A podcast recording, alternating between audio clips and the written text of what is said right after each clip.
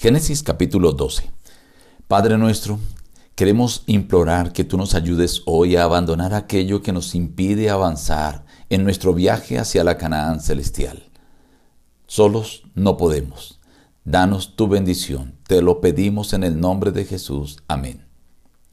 Reciban el saludo de su amigo el pastor Juan Emerson Hernández y la invitación a abrir su Biblia para meditar hoy juntos en la palabra de Dios. Hoy analizaremos aparte del capítulo 12.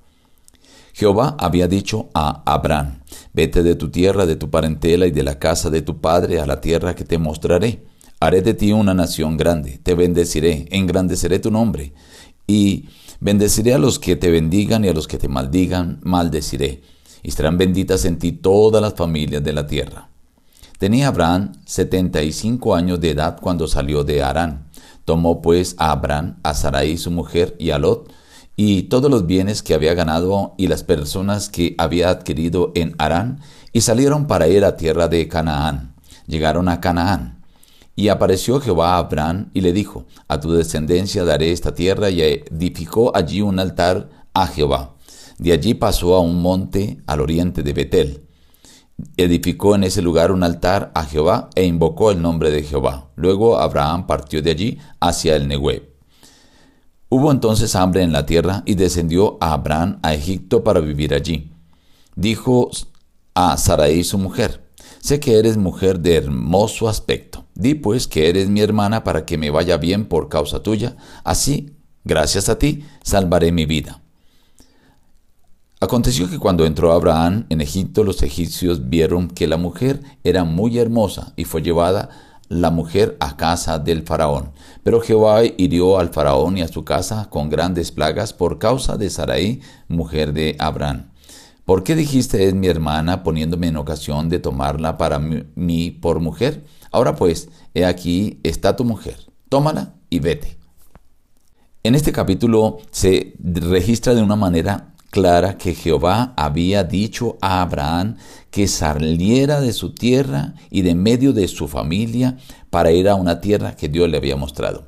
Abraham había salido con Taré, su padre, de Ur de los Caldeos y habían llegado a Arán. Iban rumbo a Canaán. Ahí lo registra la Biblia, pero no llegaron a Canaán. Se quedaron en Arán y allí muere Taré. Arán era una población todavía idólatra, adoraban el mismo dios Luna que adoraban en Ur. Así que aquí se registra el llamado que Dios le había hecho a Abraham. Vete de tu tierra y de tu parentela. Abraham sale de Arán hacia Canaán. Y algo maravilloso que dice, para ir a tierra de Canaán y a tierra de Canaán llegaron. A diferencia de lo que pasó con Taré, no se quedaron en la mitad de camino, sino continuaron su viaje y llegaron a Canaán. Esto también debe enseñarnos a nosotros que tenemos un objetivo, el llegar a Canaán y que podamos llegar hasta allá. Al llegar a Canaán, la Biblia dice que Jehová se apareció a Abraham, hizo la promesa, a tu descendencia daré esta tierra. Entonces Abraham edificó allí un altar a Jehová. Luego sale Abraham hacia el oriente de Betel y allí también edifica un altar a Jehová. De allí sale Abraham hacia el Nehueb. Al parecer en Canaán había muchos canaanitas viviendo en los montes, no había suficiente pasto para sus grandes rebaños de ganado, así que parte hacia el Nehueb porque cree que allí habrá mejores pastos. Pero la Biblia menciona que hubo hambre en toda la tierra. Abraham apenas había pasado por la tierra que Dios le había prometido, y ya viene una gran hambre a esa tierra. Así que como solían hacer las demás personas, Abraham se dirige hacia Egipto para que allí pudiera sostenerse, alimentarse. Pero en el camino, ya casi llegando a Egipto, Abraham se da cuenta de la costumbre que tienen los faraones de tomar mujeres de piel más blanca para convertirlas en parte de su harén. Y dice, a mí me van a matar Sarai parece entonces ya tenía 65 años o un poquito más y todavía conservaba su belleza, su atracción. Entonces Abraham le dice, di que eres mi hermana porque me van a matar y para que yo pueda preservar mi vida gracias a ti. Así lo hicieron. Faraón al llegar allí manda a llevar a Saraí al palacio a prepararla para convertirla en parte de su harén, pero envía Dios plagas a Faraón.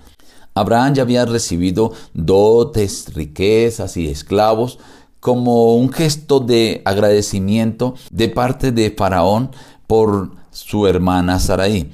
Pero cuando empezaron a caer las plagas, ahora Faraón se da cuenta, no se sabe si Dios le habló directamente o Saraí le dijo que ella era esposa de Abraham. Entonces va y le dice, ve a tu mujer, ¿por qué me pusiste en ocasión de tomarla? Cógela y vete.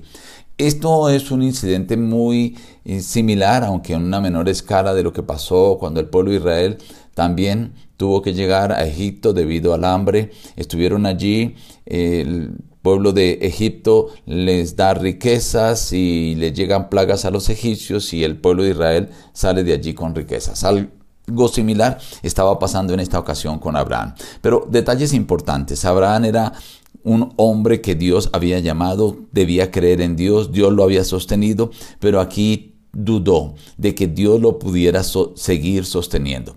Abraham era un hombre religioso porque en cada lugar donde llegaba levantaba un altar a Jehová. Pero además de eso Dios lo tenía en estima porque Dios se le presenta directamente de forma personal y habla con él.